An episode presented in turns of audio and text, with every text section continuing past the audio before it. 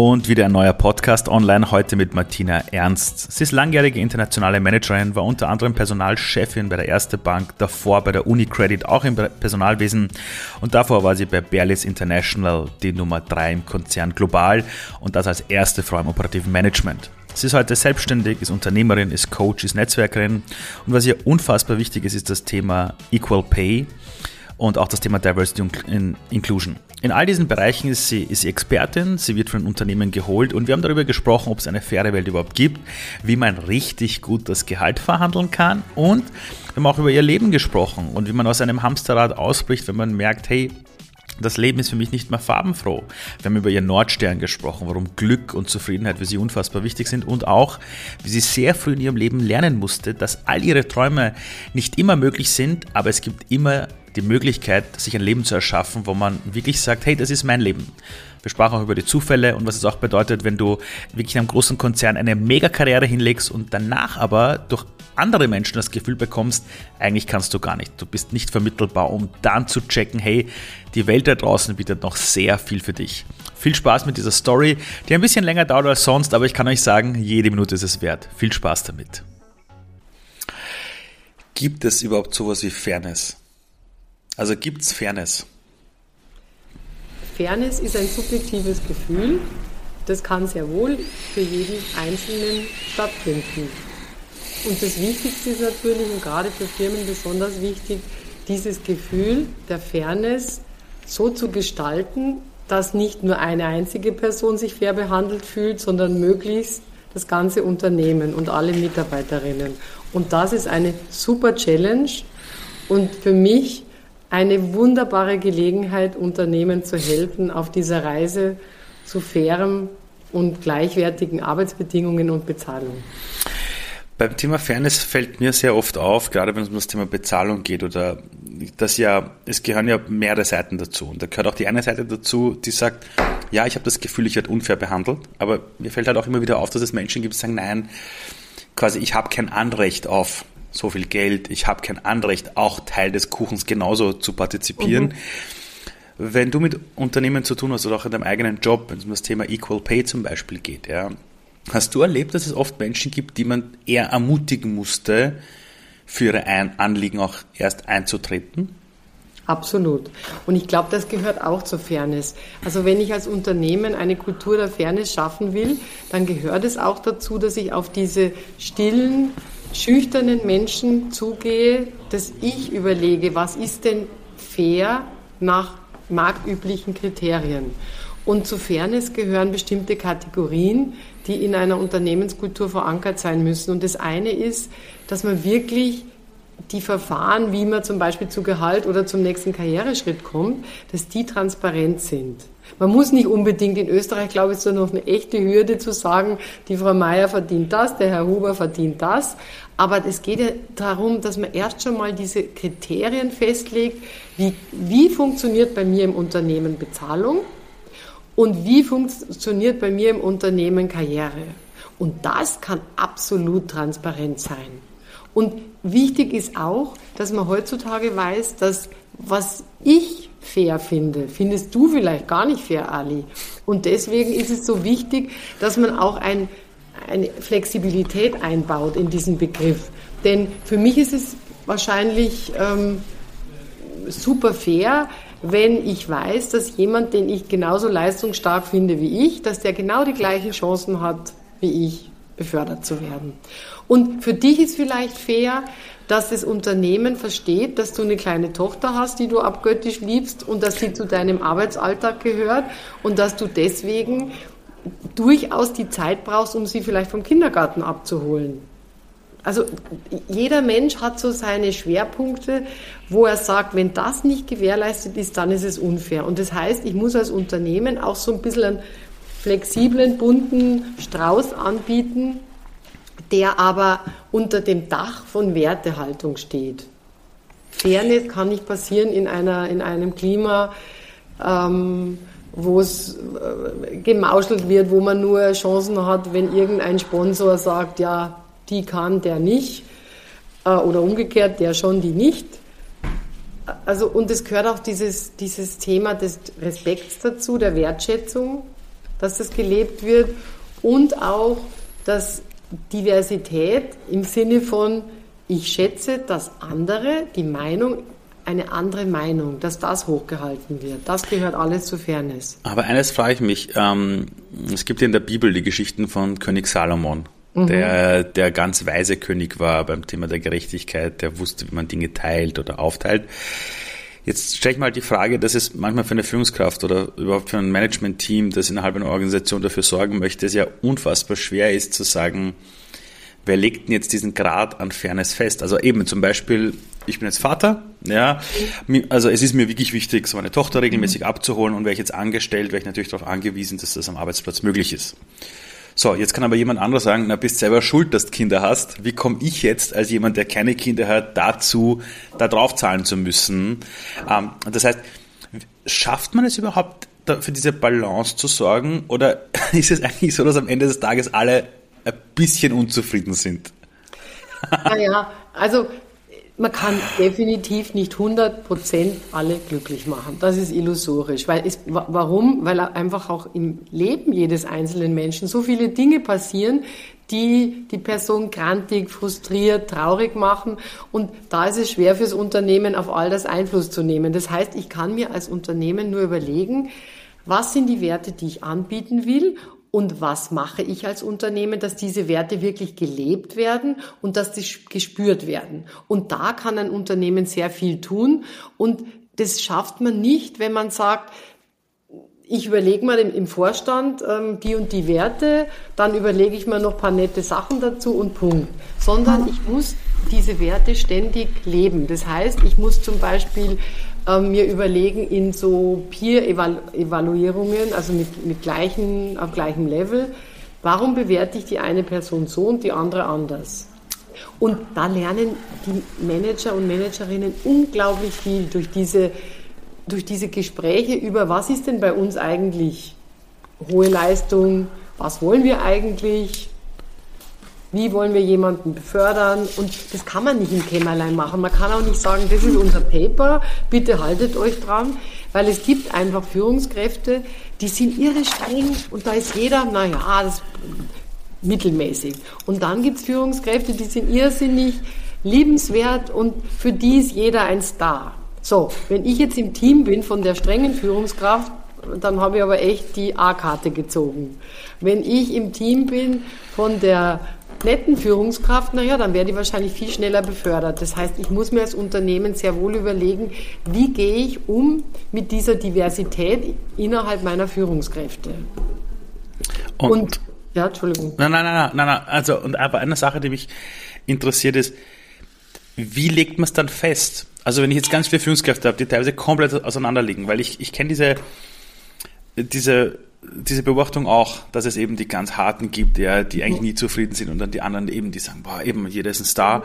Äh, die Sache ist, woran weiß man dann für sich selbst, wo man da diesen Mittelweg gefunden hat? Oder, oder, oder gilt es denn immer zu, anzupassen, zu justieren? Es gilt immer, das anzupassen, zu justieren. Und man glaubt gar nicht, früher gab es diesen oder früher weiß ich nicht, aber das Thema Peer Learning, also voneinander lernen, ist ein ganz großer Begriff, wenn es um Lernkultur im Unternehmen geht. Und wenn ich jetzt als super engagierte Hardlinerin, und das sind ja nicht die Schlechten und die, Gut, die Guten sind nicht die Softies und die Hardliner sind nicht die Schlechten, sondern jeder Mensch hat so seine Mischung. Und wenn ich jetzt praktisch glaube, mein Team, naja, ist okay, aber jetzt kein Superstar, und dann, und dann höre ich mir an, wie meine Kollegin oder mein Kollege sein Team oder ihr Team beschreibt und das sind alles Superstars. Spätestens dann wacht jeder auf. Sowohl der, der seine Leute als Superstars beschreibt, als auch die oder der, die die Leute so ein bisschen hart beschreibt. Weil man merkt plötzlich, naja, aber ich kenne ja die Frau Müller aus dem Team vom Hansi Huber.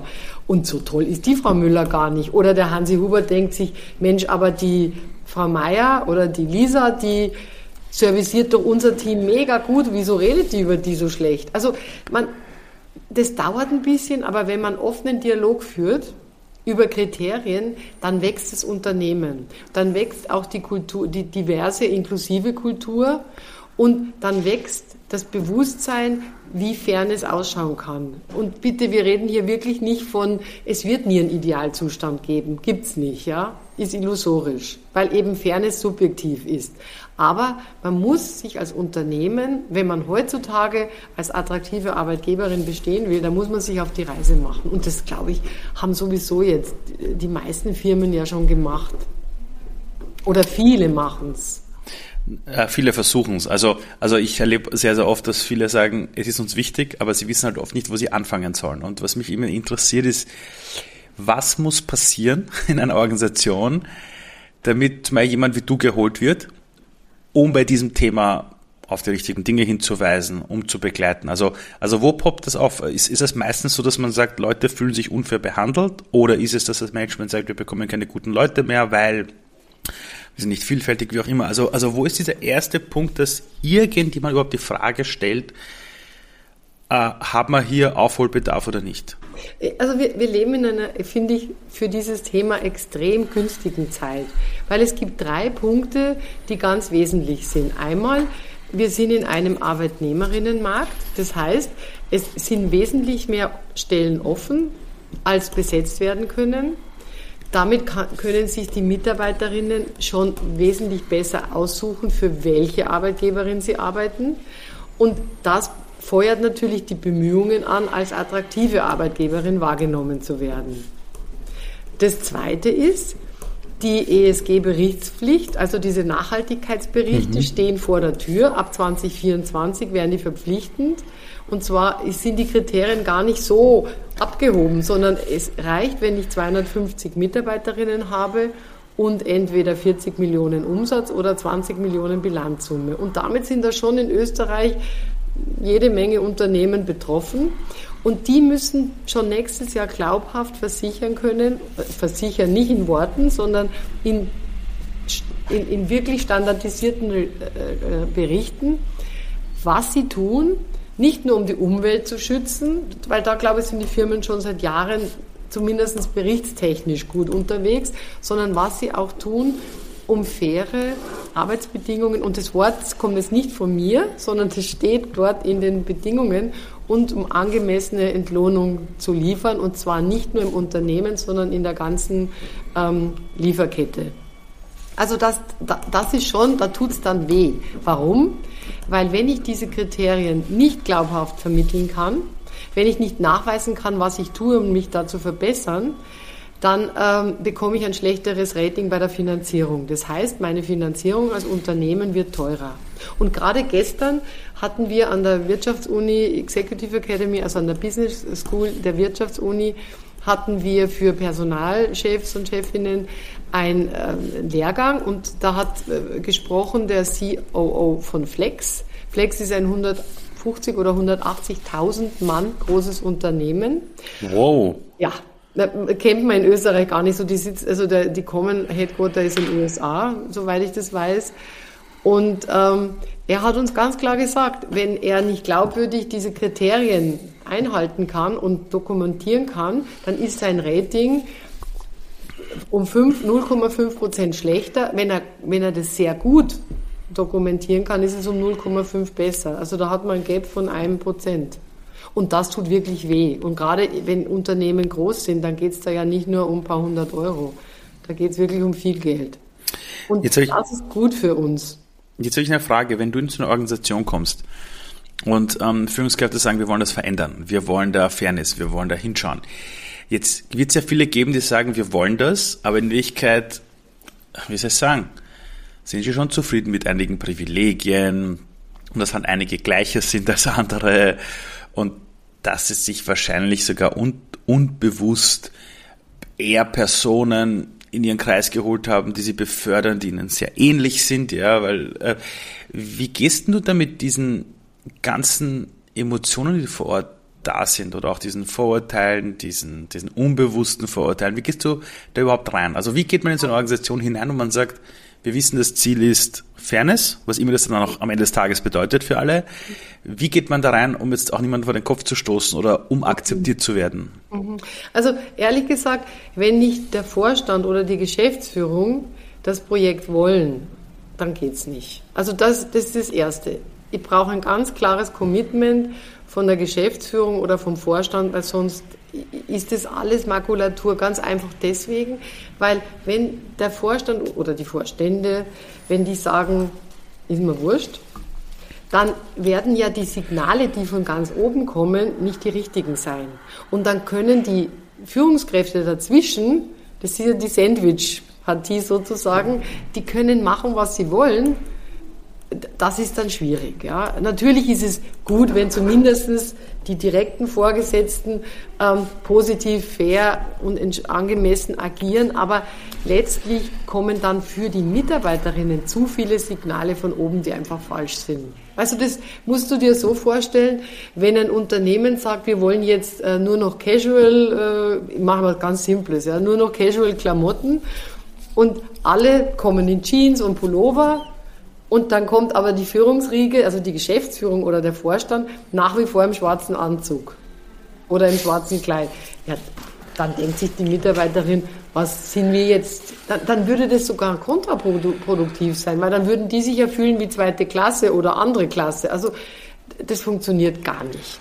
Ich muss wirklich ein ganz klares Signal von oben haben als, als die Großraumbüros ähm, eingeführt wurden in Konzernen, wenn da dann die Vorstände gesagt haben, gilt nicht für uns, vergiss es, dann kann man nicht glauben, dass die Mitarbeiterinnen zufrieden sind, sondern wenn man weiß, aha, die Vorstände sitzen auch in einem Großraum, klar, die müssen in einem eigenen sitzen, weil die haben ja so viel Vertrauliches, gerade wenn es börsennotiert ist, ein Unternehmen, wenn da Dinge vorher rauskämen, wäre das Unternehmen tot.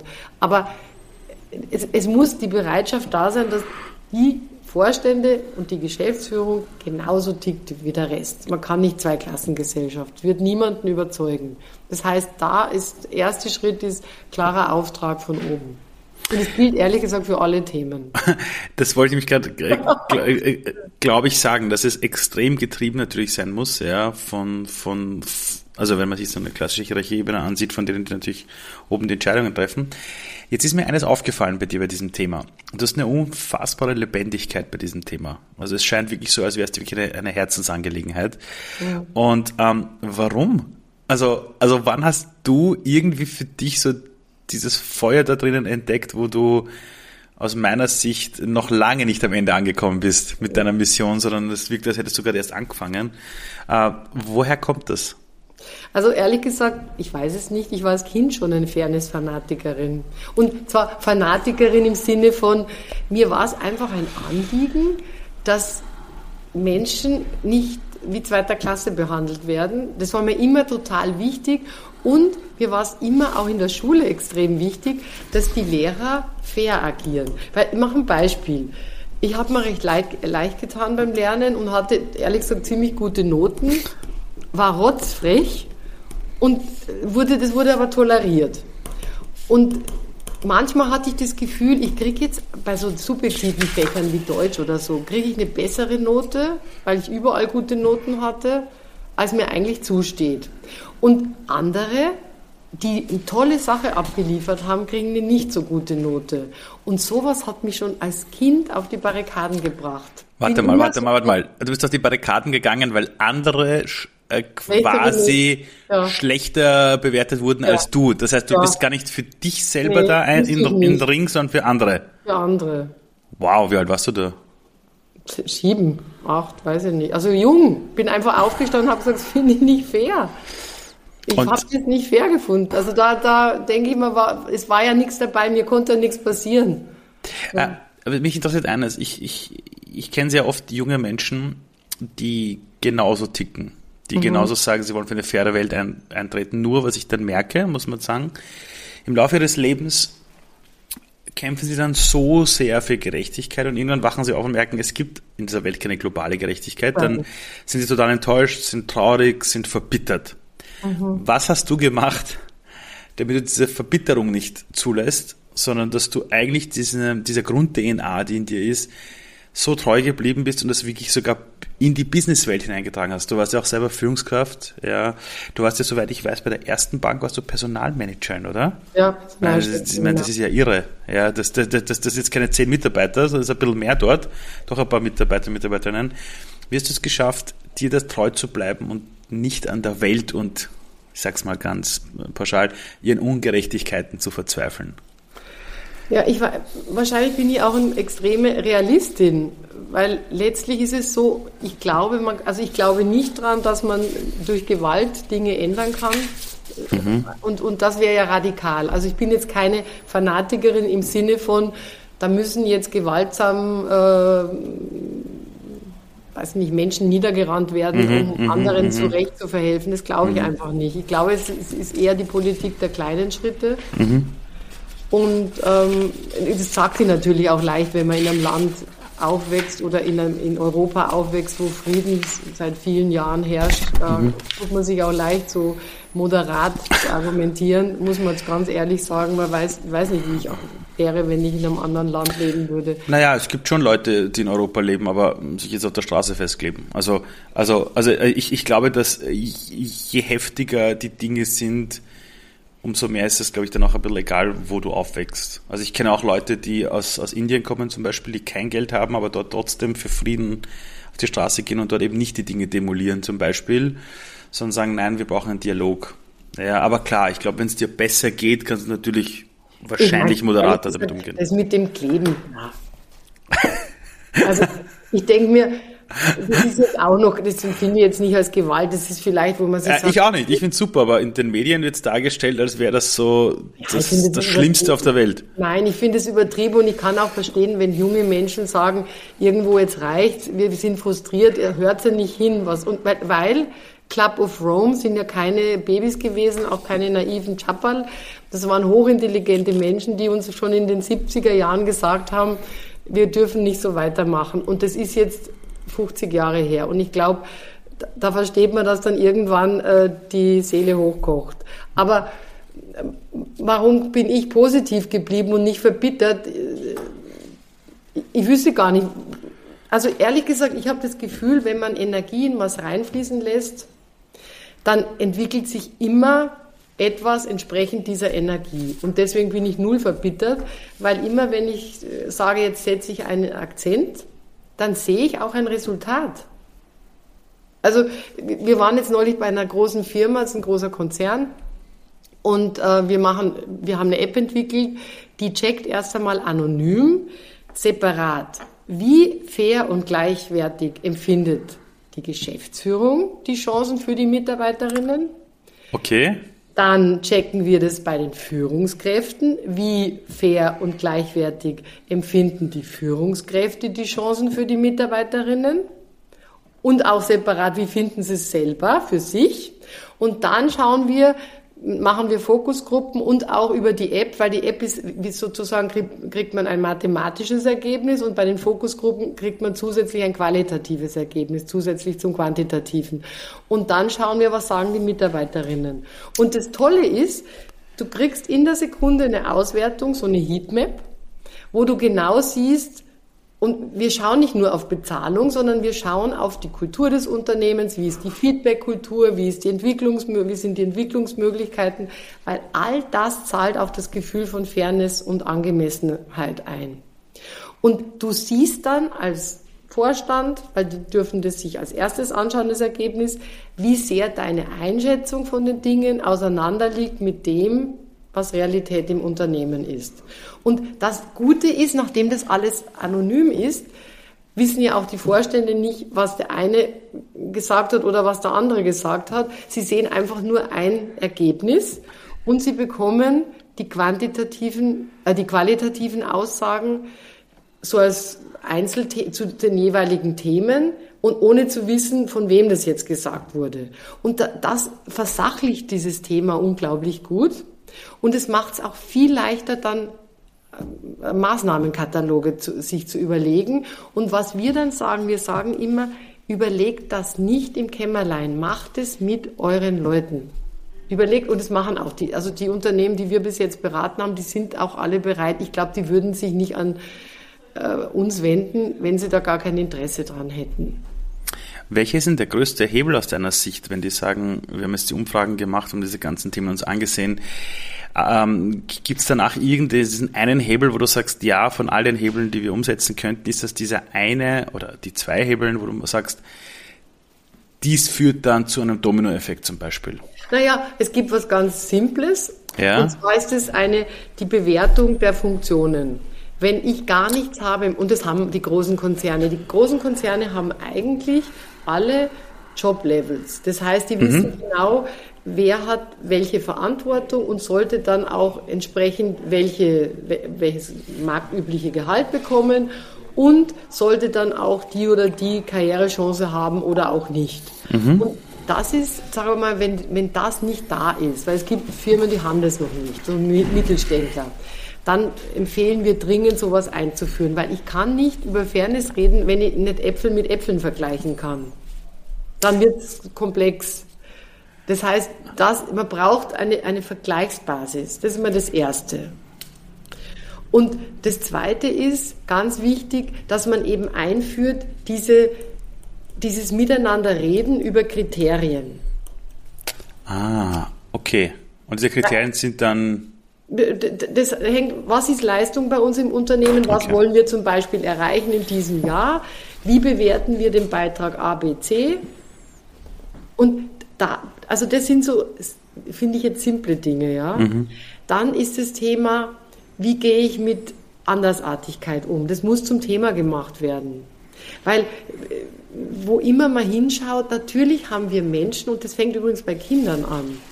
Kinder sind zum Teil befremdet, wenn da ein Kind kommt, das ganz anders ausschaut vielleicht viel hübscher ist. Sagen wir mal, wir sind alle so, was weiß ich, äh, kurzhaarige, raubeinige Kinder, die miteinander spielen und dann kommt da plötzlich ein Mädchen und ist ein blonder Engel. Dann wird die, wird die, hat die eine andere Position in der Gruppe. Und das Gleiche könnte sein, wenn, wenn ein Kind kommt mit einer anderen Hautfarbe. Diese Andersartigkeit, oder wenn meine aller, aller, allerbeste Freundin äh, hat schon in der Schulzeit, also es gab, als ich damals in die Schule ging, in die Volksschule, da gab es zwei Mädchen, die dick waren. Und eine davon war meine beste Freundin. Und die hatte wirklich einen Außenseiterstatus. Mhm. Aber nur nicht, die ist entzückend, die ist schlau, die ist großartig. Aber sie war einfach doppelt so dick wie wir. Mhm. Und gut, das ist jetzt vielleicht heute nicht mehr ganz so dramatisch. Ah, das ist heute viel schlimmer. Echt? Das ist halt in den Schulen viel schlimmer. Also die Kinder, seit Social Media ist es so schlimm geworden, dass du in deinem Kanal, wo du die Welt kennenlernst, in diesem Gerät, das du in der Hand hast, lauter hübsche Leute hast, die coole, lustige Tänze machen und sich schminken und also wollen ja alle Influencer werden. Du wirkst ja auch schon gut. Ich habe es mal versucht, ich bin da kläglich gescheitert. Also, also äh, eine Sache interessiert mich. Ähm, wenn du jetzt an deine Jugend zurückdenkst, wenn wir gerade bei Kindern sind, mhm dann gibt es irgendwann diese Phase so mit 13, 14, wo dann die Eltern meistens sagen, ja, was willst du mal später machen? Mhm. Was war denn deine Antwort damals? Ja, das war bei mir irgendwie ganz anders, weil als meine Eltern haben, also ich habe wirklich gut, ja, meine Eltern haben beide studiert und irgendwie haben die uns schon so mitgegeben, wir werden irgendwann aus der Kleinstadt weggehen und studieren. Das war so irgendwie klar. Und ich wollte aber als Vierjährige wollte ich Opernsängerin werden. So. Was? Aber, ja, Cool. Habe aber festgestellt, ich konnte nicht mal Hänschen klein singen. Also das ist ein Kinderlied, das habe ich nicht geschafft. Ich konnte es nicht singen. Ich, ich habe alles gemacht, weil ich finde Singen wunderschön. Ich habe es nicht geschafft. Ich kann bis heute nicht singen. Ah, sag das so. nicht. Mein ersten okay. Traum habe ich damit begraben. Dann habe ich gedacht, ich will Ärztin werden. Habe aber ziemlich schnell festgestellt, ich kann kein Blut sehen. Und es hat sich auch nicht verändert. Also ehrlich gesagt.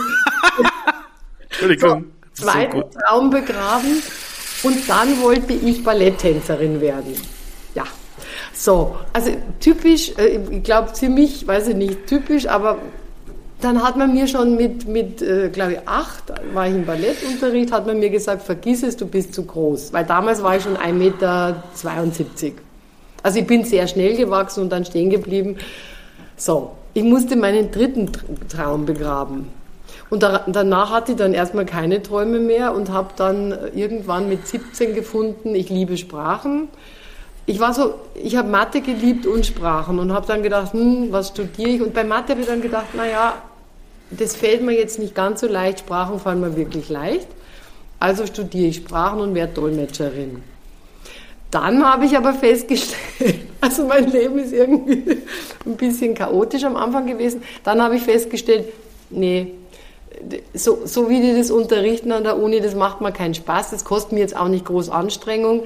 Ich mache mal diese, das, die, das war ein Studium, ich mache das mal fertig, damit ich was in der Tasche habe. Aber irgendwie, nee, habe ich dann damals gefunden, Wirtschaft interessiert mich mehr. Und ich hatte jetzt Nebenfach Wirtschaft und das hat mich wirklich interessiert und habe dann auch ähm, so eine Management-Trainierausbildung gemacht bei, bei, bei Berlitz.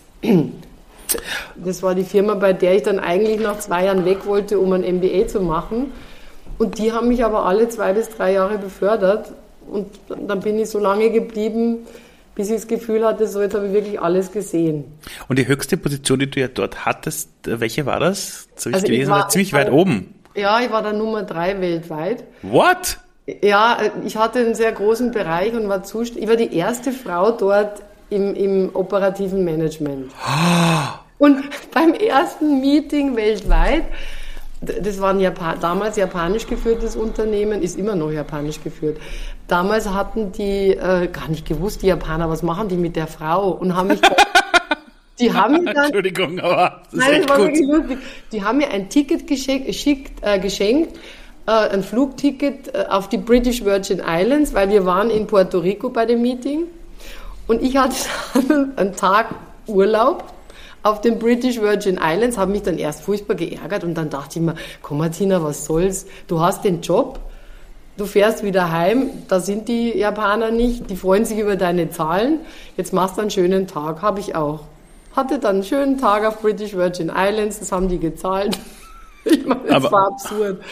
Aber eine Sache, du hast gesagt, ähm, du hast vorhin erzählt, du wolltest was mit Sprachen machen. Ja, und ich, in dem Ist das nicht Org? Du hast eine, ich weiß nicht, wie groß die jetzt global sind im, im ganzen Sprachenmarkt, ja, aber, aber, aber Berlitz kennt man. Das ist eine Brand, die kennt einfach, glaube ich, jeder. Mhm. Also in meinem Alter, glaube ich, kennt die einfach jeder Mensch da draußen. Und dann kommst du in eine Company, die Menschen dabei mehr oder weniger hilft, mit Sprachen besser klarzukommen. Und wie ist dort zur Nummer drei weltweit, hast du gesagt? Mhm. Als erste Frau im operativen Management. Ich meine, das ist ja krass.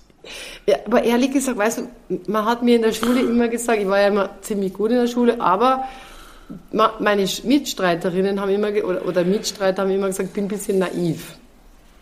Und das höre ich öfter und ich glaube, das liegt einfach daran, dass ich mir nicht so viel den Kopf zerbreche, sondern mir denke, so, ich probiere das einfach, ich mache das mal. Ich mache das, was ich glaube, was gemacht werden muss und dann schauen wir weiter. Äh, das ist, das heißt, ähm, wenn du so Planungen in deinem Leben machst, Jetzt mhm. nicht in einem Unternehmen, das jetzt irgendwelche Forecasts will. Mhm. Wenn du sagst, du machst die Dinge und dann schau mal weiter. Mhm. Ich plane nicht so. Das wollte ich wissen. Das wollte ich wissen. Das darf man ja gar nicht sagen. Ich, aber ich sage es bewusst, was ich plane, es gibt eine Sache, die plane ich beinhart. Okay. Und zwar, und das habe immer schon, mein, mein ganzes Leben. Ich will glücklich sein und ich will Freude empfinden. Und das ist wirklich etwas, das ist mein, wie sagt man, Nordstern oder so, diese Achse, nach der ich mich ausrichte. Und in dem Moment, wo ich mich nicht mehr glücklich fühle oder keine Freude mehr empfinde, ziehe ich die Reißleine. Und manchmal dauert es. Also ich habe Berlitz wirklich, das Unternehmen war großartig zu mir und wir sind immer noch in gutem Kontakt. Aber ich habe dann irgendwann empfunden, so nach weiß nicht, da war ich glaube ich so zwölf Jahre dabei, da hatte ich dann irgendwie das Gefühl, boah, jetzt wird's anstrengend und irgendwas muss ich ändern. Und dann habe ich so, erst wusste ich gar nicht recht, was, was ist es, was mir nicht mehr passt. Es war, ich meine, es war irre anstrengend, weil ich dauernd rumgeflogen bin, um die Länder, für die Boah. ich zuständig war, zu okay, okay. Wollen. Aber ich dachte mir dann, was ist es? Die mögen mich, ich bin da gut. meine Mitarbeiterinnen sind super, was, was, ist, was passt nicht? Und dann habe ich irgendwann gefunden, ich brauche irgendwie eine neue Challenge und hatte dann äh, gefragt, ob man das mit mit paar mit anderen Mitarbeiterinnen zusammen, also Führungskräften, ob man da ein, also Österreich als Franchise-Unternehmen kaufen kann. Wow. Und die, naja, die hatten gerade damals ein paar Länder verfranchised und okay. Österreich hat aber gesagt, wollen sie nicht verfranchised. Ah, okay. Haben sie bis heute auch nicht verfranchised. Okay. Und damit war dann der Traum gestorben und dann war für mich klar, ich muss jetzt mal was Neues sehen. Ich kann, ich, ich wollte, das wusste ich, ich wollte nicht in Pension gehen mit einer Firma. Ich, ich fand das irgendwie nicht zeitgemäß. Mhm. Und, und äh, damals habe ich mir dann gedacht, okay, wie mache ich das? Weil ich war wirklich dem Unternehmen extremst verbunden. Und ich habe es nicht geschafft, in der Zeit, wo ich im Unternehmen war, mich woanders zu bewerben. Oh wow, also, also nee, wirklich so eine Verbundenheit, also ja, wirklich so eine, so eine, wow. Es war wirklich wie, und es ist auch so, dass ich treffe immer die ehemaligen Mitarbeiterinnen und das ist ein bisschen wie Family.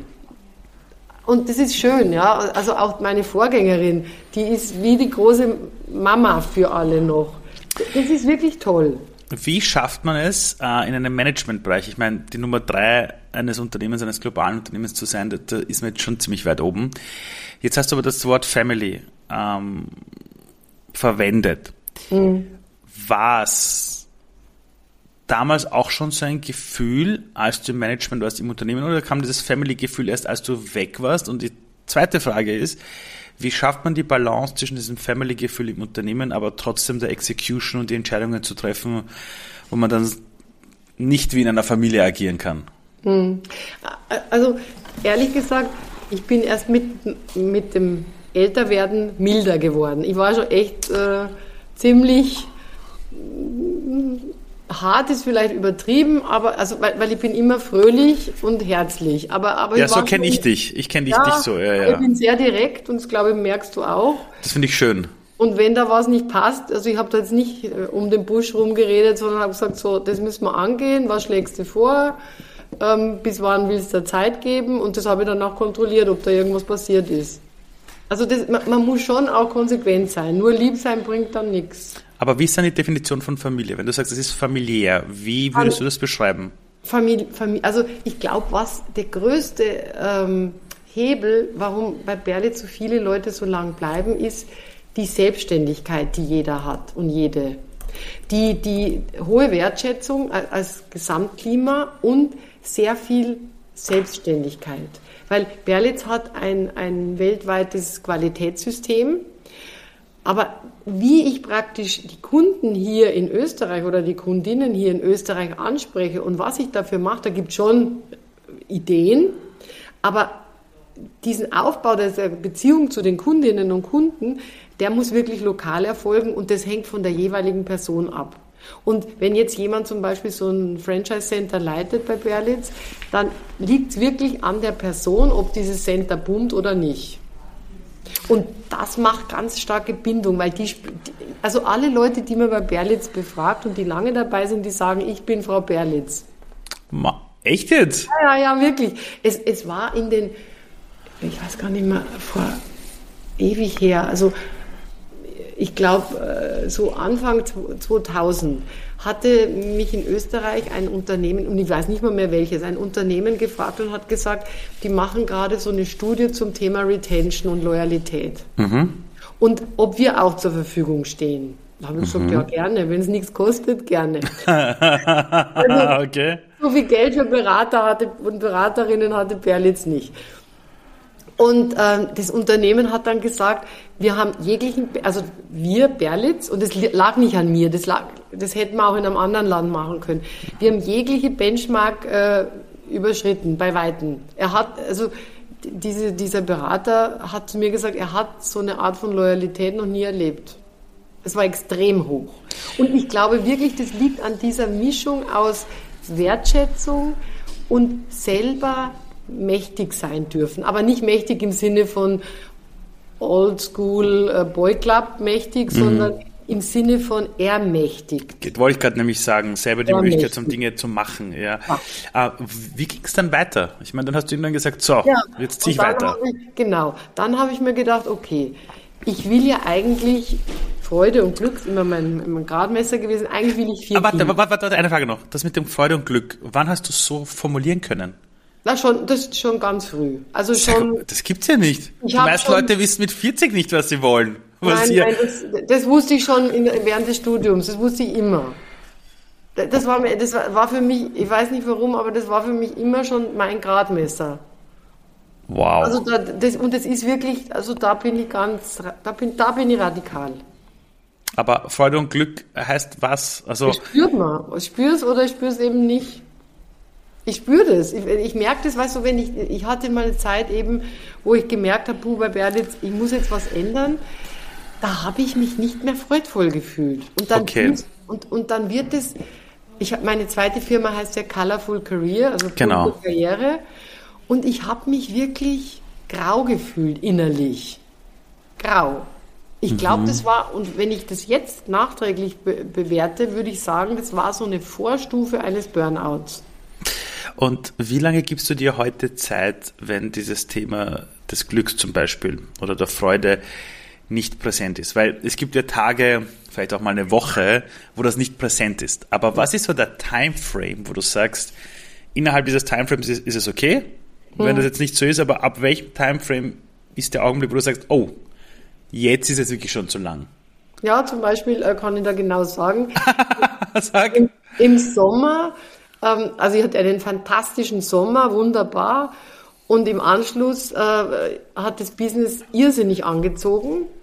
Und das wusste ich, das hat mir auch nichts ausgemacht. Also ich habe dann wirklich jeden Tag so zwölf Stunden, 13 Stunden, das bin ich gewohnt. Ja, das macht mir jetzt nichts gearbeitet. Aber ich hatte immer so im Kopf, diese, diese Phase geht bis Mitte November.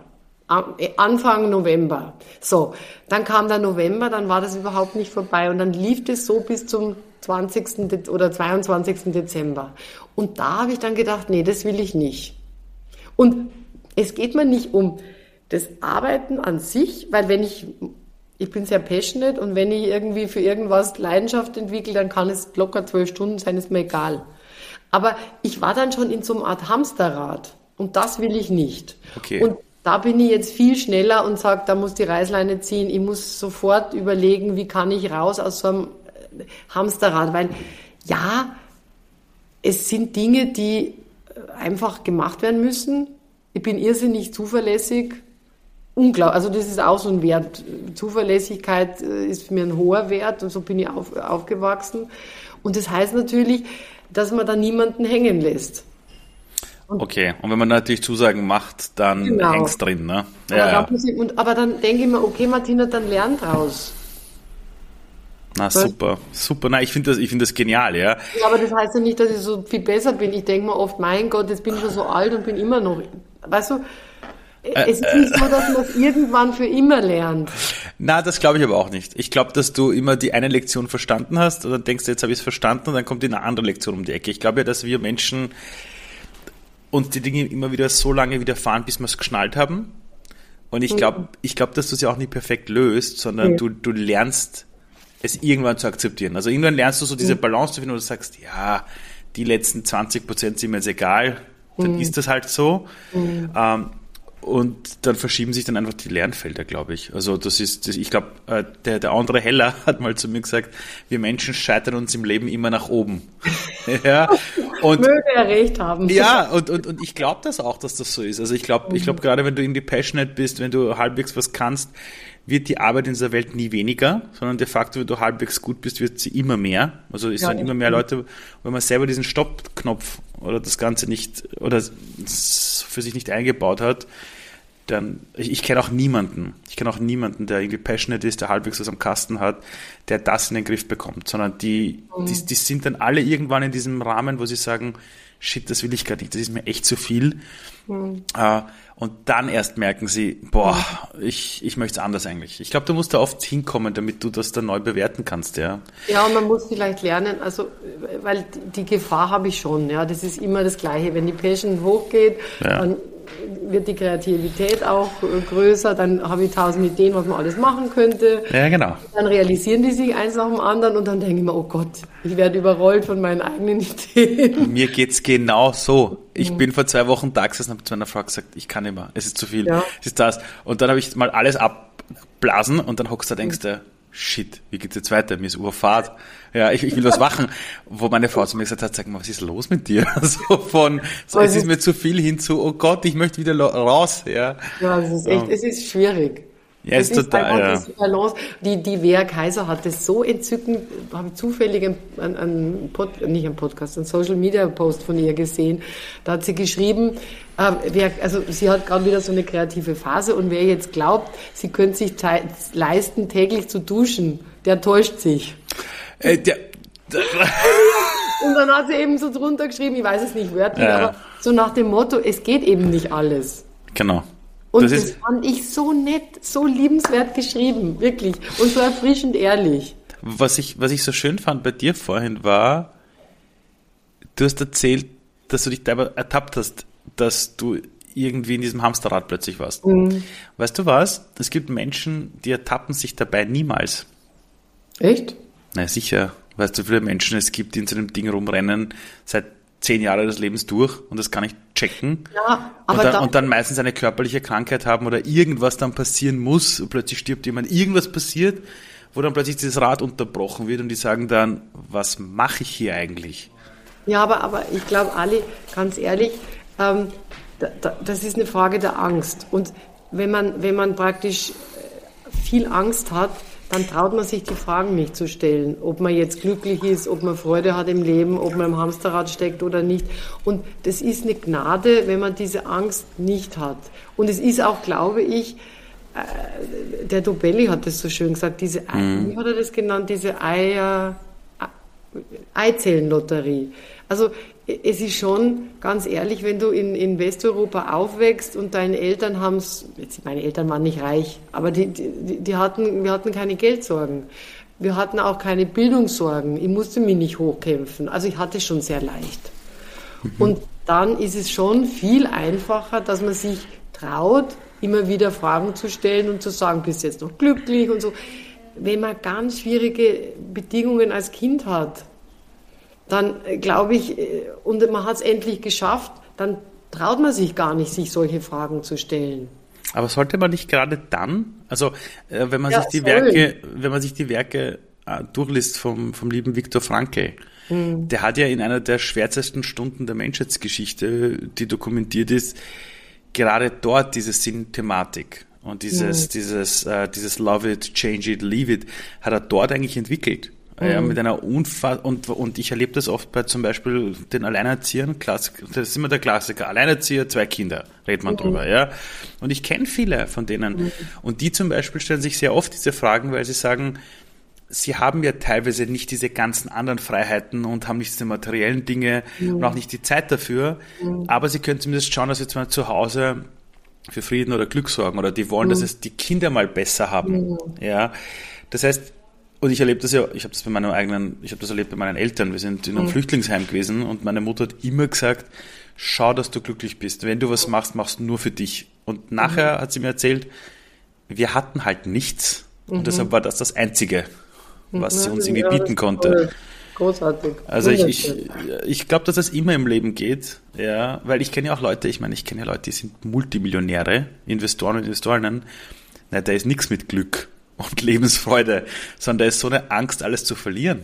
Äh, mhm. Panische Angst, also wirklich panische Angst, ja. Ja, aber weißt du was? Es gibt zwei Dinge, die ich bemerke und das Gute ist, wenn man, wenn man sich immer beobachtet.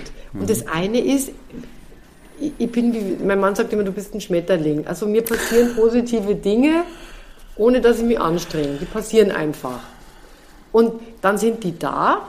Und dann ist es aber schon so, da, dann ist der Moment, wo ich vergesse, dass ich ein Schmetterling bin und dann möchte ich diese Dinge behalten und noch größer werden lassen.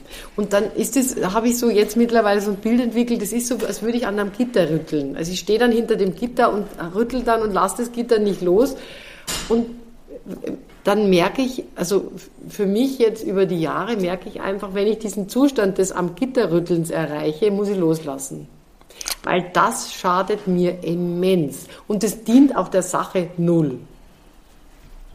Es bringt nichts. Du, das Beispiel, als Kind habe ich, wie gesagt, mich, mir wirklich, mir fiel die Schule echt leicht und mir hat es auch total Spaß gemacht. Und dann, und dann war ich immer Schulbeste und dann, und dann irgendwann habe ich gemerkt, aha, das hat den Wert nach außen, das wollen andere auch. Und dann habe ich angefangen, am Gitter festzuhalten und wollte diesen Apfel nicht abgeben. Und habe dann wirklich die letzten, weiß ich nicht, äh, bestimmt sechs Jahre lang hart gearbeitet, um diese Position bis zur Matura nicht aufzugeben. Ich war immer Schulbeste. Aber das war dann ein sauharter, steiniger Weg. Der hat mir nicht Spaß gemacht. Und das war für mich so eine Lernkurve, da habe ich mir gedacht, so, im Studium will ich nur Spaß haben. Also wirklich, ich hatte im Studium nur Spaß. Ich habe echt gelebt. Meine Eltern waren entzückend, haben nicht so genau gefragt, was ich mache, weil irgendwie haben sie sich gedacht, ich wird die Kurve schon kriegen. Und im Studium hatte ich so richtig Spaß.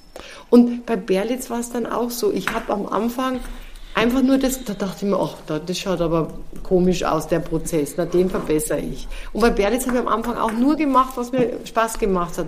Und als ich dann schon so weit oben war, kam dann diese Phase, wo ich wieder äh, um jeden Preis es halten wollte. Und da habe ich mir dann auch gedacht, Mensch, Martina, lass los. Das macht keinen Spaß. Und das, das ist es, was ich versuche. Und das ist jetzt mit meinem Business das Gleiche. Letztes Jahr hatte ich dann so gemerkt, oh, das zieht ja voll an. Und dann kriege ich so eine, ich finde, dann werde ich so leicht verkrampft und fokussiere die falschen Dinge. Mhm. Und dann ist Gott sei Dank, war dann Weihnachten und jetzt habe ich mir gedacht, so Schluss, du machst das, was dir Spaß macht, weil du bist dann eh gut in dem.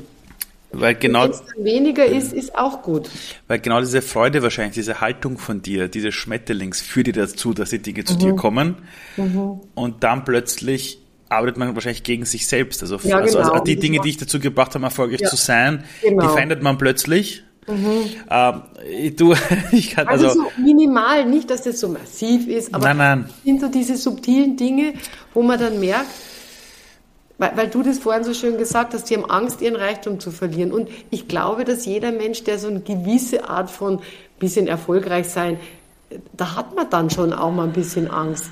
Oder Angst, aber das ist so ein ungutes Gefühl, man will es nicht verlieren. Nein, ich glaube, niemand will irgendwas verlieren. Also ich, ich genau. glaube, dass es immer ein blödes Gefühl ist, etwas zu verlieren, wenn du das Gefühl hast, dass dieses Ding dich ausmacht.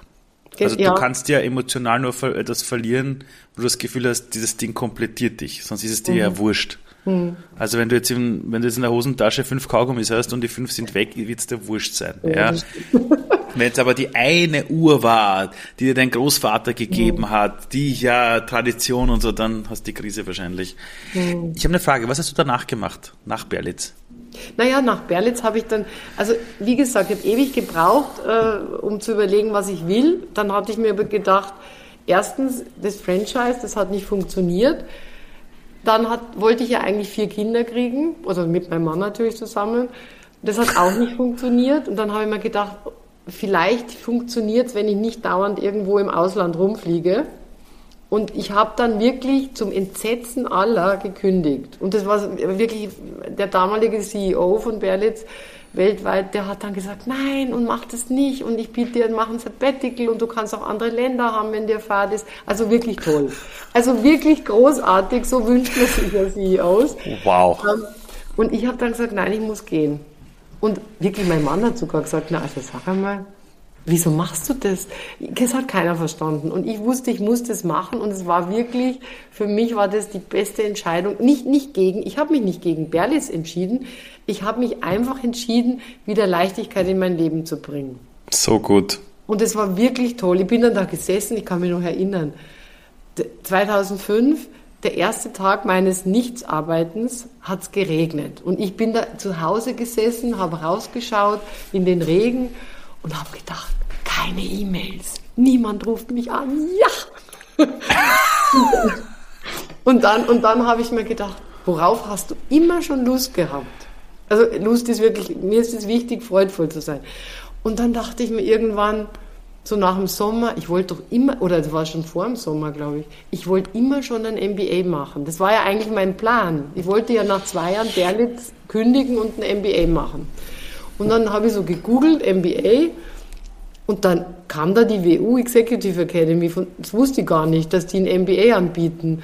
Und die bieten einen, also die bieten MBA an, ähm, gemeinsam mit USA. Und dann dachte ich mir, Mensch, das ist ja cool. Da brauchst, kannst mit dem Radl hinfahren. muss gar nicht, muss gar nicht irgendwie in ein anderes Land. Das ist ja total easy. Und dann habe ich mir das angeschaut fand es super. Ich hatte mir noch andere MBAs angeschaut, habe mich dann eindeutig für die entschieden und habe das dann genossen. Ich habe dann noch ein Controller-Diplom gemacht beim anderen Institut, weil das wollte ich auch immer schon machen und habe das dann, ich habe das dann meine Lern Live-Luxusphase genannt oder Lernlebens-Luxusphase, weil ich habe wirklich dann, ursprünglich wollte ich nur drei Monate nichts tun, habe dann zwei Jahre nichts gemacht, habe in der Zwischenzeit an der Börse gezockt. Naja, du kannst nicht sagen, du hast nichts gemacht. Ich meine, du hast, ja, äh, du, hast, du hast Hammer-Ausbildungen gemacht und ja, hast an der Börse gezockt. Ja. Ohne Scheiß, oder? Und, und, und war es irgendwie lukrativ? Hat es funktioniert? Das war super, ja. Das, aber da hat jeder gut verdient, weil das war die Zeit, wo Österreich 40 Prozent ist da. Also das war wirklich eine gute Zeit. Und Gott sei Dank, als dann der Crash kam, hatte ich dann meinen Job, meinen nächsten.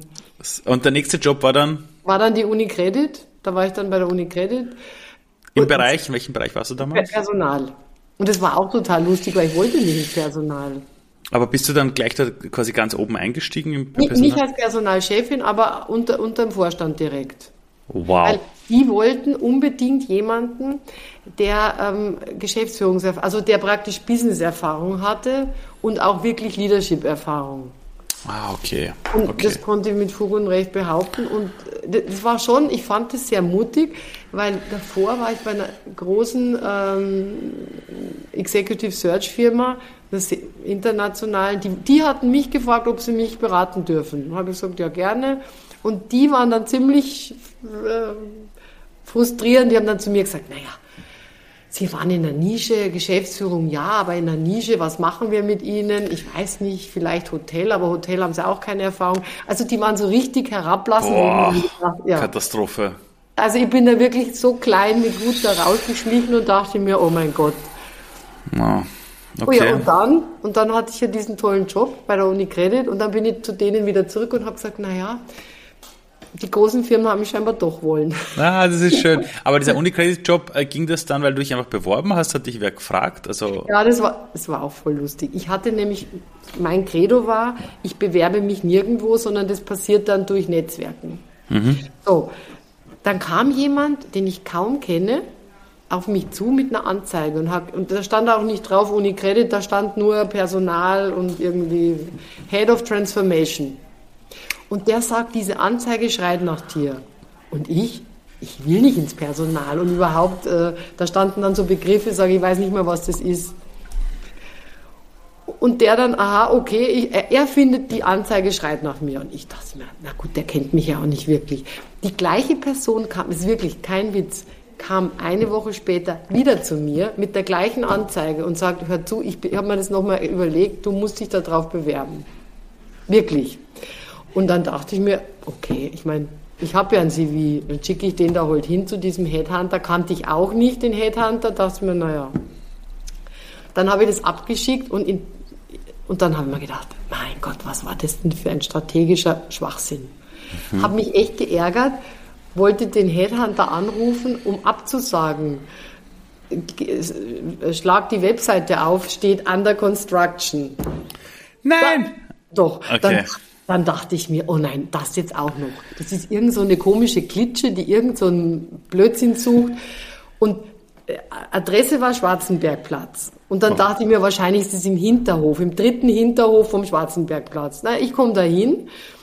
War das tatsächlich vorne super giga Räumlichkeiten? Gut, man soll sich nicht blenden lassen, aber es hat schon imponiert. Dachte ich mir, okay, ist kein Hinterhof, ist wirklich Schwarzenbergplatz.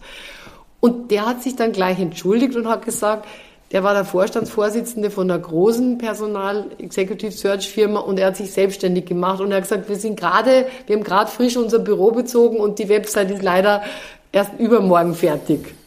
Ich glaube, ich bin. Und der hat mir dann diesen Job angeboten.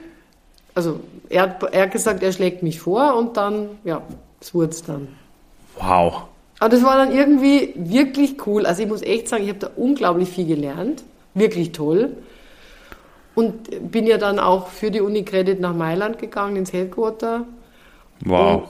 Und, und, und dann hat mich die erste abgeworben. Ja, und dann, und dann, und, und dort hast du dann was alles gemacht? Na, dort war ich Personalchefin für Österreich. Und wie war das so? Also wenn du plötzlich weißt, du bist die Personalchefin für so viele Menschen.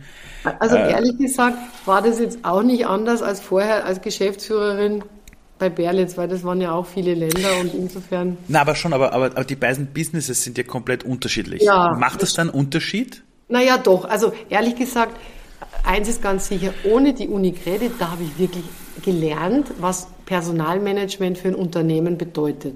Weil bei Berlitz war das schon viel hemdsärmeliger. Mhm. Wir hatten mhm. ja viele Länder, aber gut, Deutschland war auch groß, aber trotzdem kann man das jetzt nicht vergleichen mit einem Unternehmen, wo dann die Strategie für 20.000 Mitarbeiterinnen äh, irgendwie designt werden muss. Und mhm. die ganzen Prozesse, die es in der Bank gibt, die gab es wirklich bei Berlitz nicht. Also ich habe okay. wirklich bei der Unicredit toll gelernt, wie strategisches Personalmanagement ausschauen muss. Und wie man operatives Personalmanagement digitalisiert und, und, und. Also ich habe wirklich toll, also die Chance gehabt, irrsinnig viel zu lernen und habe es großartig gefunden. Jetzt warst du ja immer in Führungspositionen. Mhm. Ähm, und wenn jetzt Leute zum Beispiel Geld äh, quasi in den Angestellter oder Angestellter sagt, ich möchte mehr verdienen, mhm. dann bist du ja du immer auf der Seite gesessen vom Unternehmen de facto, wo du quasi verteidigen musstest, dass es jetzt nicht 20 Prozent mehr ist, sondern vielleicht, keine mhm. Ahnung, 4 Prozent mehr. Jetzt hast du ja in einer deiner Unternehmen, die du ja hast, hilfst du ja Menschen, ihr Gehalt zu verhandeln. Mhm. Was sind denn so die größten Dinge, die man wissen sollte, wenn man sein Gehalt verhandelt? Ja, das Erste, was ich schon mal als Beruhigung mitgeben kann, ja. die Arbeitgeberin will das Gleiche wie die Mitarbeiterin, nämlich eine motivierte Mitarbeiterin, die weiter gut arbeitet, um am Unternehmenserfolg mitzuhelfen. So, das heißt, jeder der zu mir zur Beratung kommt, glaubt, er hat einen Gegner vor sich oder eine Gegnerin. Das habe ich auch gerade gesagt, ja. ja genau. okay, okay. Ist aber nicht so, sondern ah. beide wollen eigentlich dasselbe, nämlich das Thema positiv ad acta legen und weiter im Tagesgeschäft und zwar motiviert. So, das heißt, als Arbeitgeberin habe ich die Verantwortung, meine Mitarbeiterin nicht zu frustrieren, weil sonst im schlimmsten Fall ist die dann, wie man heute schön sagt, eine Quiet Quitterin. Das kann mhm. ich mir nicht leisten. Mhm. Oder noch schlimmer, sie geht. Great Resignation. Ja, okay. Haben wir ja äh, alles. Also, das heißt, ich muss mir überlegen als Arbeitgeberin, was kann ich bieten? Und da ist gut, wenn man vorher schon klare Richtlinien hat, damit die Mitarbeiterinnen wissen, wo was möglich ist. Und das gehört zu dieser Transparenz, die ich sehr wohl herstellen kann. Die Mitarbeiterin selber, die muss zwei Sachen wissen, bevor sie in so ein Gespräch geht. Die muss wissen, und das ist die Verantwortung, die dann die Mitarbeiterin hat. Die muss wissen, was ist mein Marktwert. Und dafür kann, das kann man heute wirklich super googeln. Ja. Man muss einfach wissen, was ist der Job am Markt wert. Wenn mhm. ich jetzt rausgehe aus der Tür und ich suche mir was Vergleichbares bei einer anderen Firma, was zahlen die mir da im Schnitt? Mhm. Mhm. Und wenn ich das nicht weiß, dann ist das so ein, also ich muss über einen Apfel gescheit reden können, sozusagen. Wenn ich, wenn ich einen, wenn ich den Apfel, wenn ich ein größeres Stück vom Kuchen haben will, dann muss ich auch wissen, was ist der Kuchen wert. Das ist das Erste. Ich muss meinen Marktwert kennen. Und das Zweite ist, ich muss mir überlegen, und das sollte ich mich schön vorbereiten, was habe ich für Mehrwert gebracht, der über meinen normalen Job hinausgeht. Weil die schlechte Nachricht, man wird nicht bezahlt, nur weil man lange am Arbeitsplatz sitzt. Dafür kriegt man Überstunden. Mhm. Aber wenn ich jetzt zum Beispiel, äh, ich habe immer, ja, weil ich so passionate bin, habe ich immer irgendwelche Projekte mir gesucht, selber gesucht, nicht bekommen von irgendjemandem, wo ich wirklich viel Zeit investiert habe. Aber da darf man dann weder hoffen, dass ein jemand dafür lobt, noch dass man dafür mehr Geld kriegt. Wenn das nicht ein Projekt ist, was die Firma sowieso wollte. Okay. Sondern das ist dann, die dulden das dann und sagen, okay, soll es machen. Aber dafür darf ich dann nicht sagen, na, jetzt habe ich so viel in Zeit investiert und jetzt kriege ich nicht mal mehr Gehalt. Weil, wenn es nicht ein Projekt war, was die Firma wollte. Und wie geht man dann damit um, wenn man sagt, äh, du, ich habe mir jetzt den Marktwert angeschaut und eigentlich sollte ich 10% mehr verdienen? Die mhm. andere Person sagt, sorry, 2% gibt's. Was ja, macht man dann? Ja, ich glaube, was gut ist, ist, dass man sich überlegt, wie funktioniert ein Win-Win. Und das, das, das ist auch ein Prozess, der Zeit dauert. Also ich kann oft nicht über Nacht den Schalter umschlagen, sondern das kann durchaus sein, dass ich ähm, sage, okay, also ich habe mir das angeschaut und immer gut Fragen stellen und Pause machen. Also, ich habe jetzt meinen Marktwert gegoogelt und der hat sich ganz schön entwickelt in der letzten Zeit. Wie siehst du das? So. Ah. Genau. Erst einmal Pause. So gescheit. Zugzwang. Und ich meine, das kann man ja, da hat man ja meistens irgendwie äh, Gründe, dass man sowas sagt. Oder, oder äh, du wolltest, dass wir dieses und dieses Projekt äh, in, in Angriff nehmen und schau mal, wir haben, wir haben das jetzt erreicht und dein Ziel war ja das und das. Und ich glaube, mit Fug und Recht behaupten zu können, unser Team hat das Ziel bei weitem übertroffen, um 50 Prozent, was weiß ich. Und ich denke mir, da wäre es doch schön, wenn da auch was für uns bei rumspringt. Was, was stellst du dir da vor? Pause. Okay. Also es ist ein gemeinsamer Prozess. Und es ist nicht, es ist ein Dialog. Und wenn jemand merkt, äh, du, da komme ich jetzt überhaupt nicht weiter und, und, der Chef oder die Chefin sagt zu mir, du, sorry, aktuell geht gar nichts, weil, und hat auch gute genau. Gründe dafür. Genau, und das gibt es ja auch oft. Ähm, dann würde ich Folgendes machen. Also erstens gibt es diesen klassischen Satz, ja, ich würde ja so gerne, aber die Personalabteilung lässt uns nicht. Und dann kann man sagen, aha, hm, verstehe, können wir bitte ein Gespräch zu dritt führen? Ich würde das gerne organisieren. Also gleich, den, weil das ist ja eine Ausrede, aber da muss man die Kuh sozusagen bei den Hörnern packen und gleich sagen, ich organisiere diesen Termin. Super. Wann, wann, wann wäre es dir recht? Soll man da noch ein bisschen warten und da auch nicht jetzt nicht um jeden Preis sagen, es muss morgen sein. Okay. Weil okay. ganz ehrlich, ich würde mir immer, wenn es um größere Summe geht, würde ich mir immer ein Jahr Zeit lassen, weil auf das Jahr kommt es dann echt nicht an. Und wenn man es gut macht, kann man sogar rückwirkend Geld kriegen.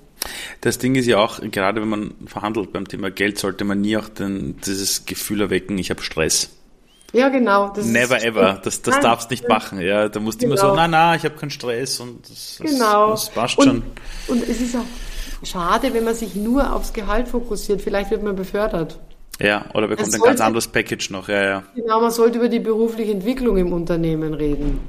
Ich habe noch eine Frage an dich. Ähm, wir haben ja bei unserer Show für Jugendliche, bei Future Rocker, haben wir für dir damals ja, einen, Preis verlosen dürfen im mhm. Wert von, glaube ich, das waren damals 6000 Euro. Mhm. Wo du ein komplettes Schiff quasi der Friedensflotte Mino Morne quasi mitgesponsert hast, wo Jugendliche mitfahren dürfen. Mhm. Dann im September 2023. Was ich auch bei dir noch weiß, ist, dass es dir unfassbar wichtig ist, Frauen oder auch gerade Mädchen wirklich in dieser Welt auch zu fördern. Mhm. Ja. Warum? Ja, weil ich selber so, viel, so gute Chancen hatte und ich, weil ich in Fairness, ich glaube an, an, an die ausgleichende Gerechtigkeit und ich möchte einfach anderen Menschen und vor allem Frauen diese Chance auch geben. Mhm.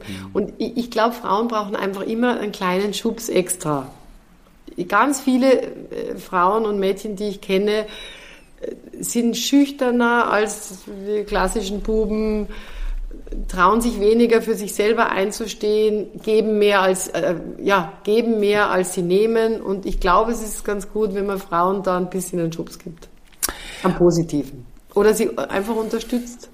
Wenn wir beide jetzt in einer Zeitmaschine zurückreisen würden und du stehst vor deinem 14-jährigen Ich und ich sage zu dem 14-Jährigen, ich tu schon mal die Martina da, diese Dame, die du da siehst, ja, die diese Unternehmen hat und die war da Personalchefin mhm. und dort. Und ich würde deinem 14-Jährigen Ich sagen, schon mal, die Person bist du geworden. Mhm. Was würde dein 14-jähriges Ich sagen, wenn die checkt, mein wer sie geworden ist? Mein 14-jähriges Ich war extrem stur. Die hätte gesagt, interessiert mich nicht, ich will vier Kinder. Also mein 14-jähriges Ich war da noch nicht sehr entwickelt. Ich wollte damals, mir haben zwei Lehrer gesagt, äh, ja, du wirst mal Karriere machen. Da habe ich gesagt, interessiert mich nicht, ich will Kinder. ich wollte gar nicht. Also mein 14-jähriges Ich war so ein bisschen, war sehr komplex beladen. Ich habe mich immer irrsinnig hässlich gefunden. Also äh, ich bin mir nicht sicher, ob mein 14-jähriges Ich da so ansprechbar gewesen wäre. Und eines noch, ähm, mhm. wenn es einen Gedanken gibt, wo du dir denkst, das wäre so super, wenn alle Menschen auf der Welt einmal über diesen Gedanken nachdenken würden. Ja, also stell dir vor, mhm. es hört gerade die ganze Welt zu, okay? Alle können plötzlich Deutsch, okay? Ähm, welcher Gedanke wäre es in der heutigen Welt, wo du dir denkst, Leute, das wäre cool, wenn ihr mal über das alle nachdenkt? Ich glaube, jeder Mensch hat einen Schatz, den es zu entdecken gilt. Und, und, und das würde unsere Welt, glaube ich, sehr viel friedlicher machen. Ich danke dir vielmals. Hat mir sehr Spaß gemacht. Vielen Dank für deine großartigen Fragen. Vielen Dank, Martina. So, und das war wieder eine Folge von Future One Podcast mit Ali Malocci und Martina Ernst. Und ich hoffe, euch hat es gefallen. Falls es euch gefallen hat, irgendwie, ihr kennt das Spiel, liken, sharen, 5 Sterne vergeben, allen Menschen davon erzählen und freut euch auf nächste Woche auf eine neue Folge der Ali Malocci Show. Und eine Sache vielleicht, ähm, die euch interessieren könnte, wir werden die Show Zukunft ist jetzt, die ich letztes Mal, äh, quasi letztes Jahr immer vor ausverkauftem Haus gespielt habe, dieses Jahr doch mal spielen. Und zwar am 1. März in Wien, im Wiener Stadtsaal wird das letzte Mal sein, wo wir die Show jetzt dann wirklich spielen. Und wer mehr wissen möchte, www.zukunftisjetzt.at. Bis nächste Woche, ihr wunderbaren Menschen.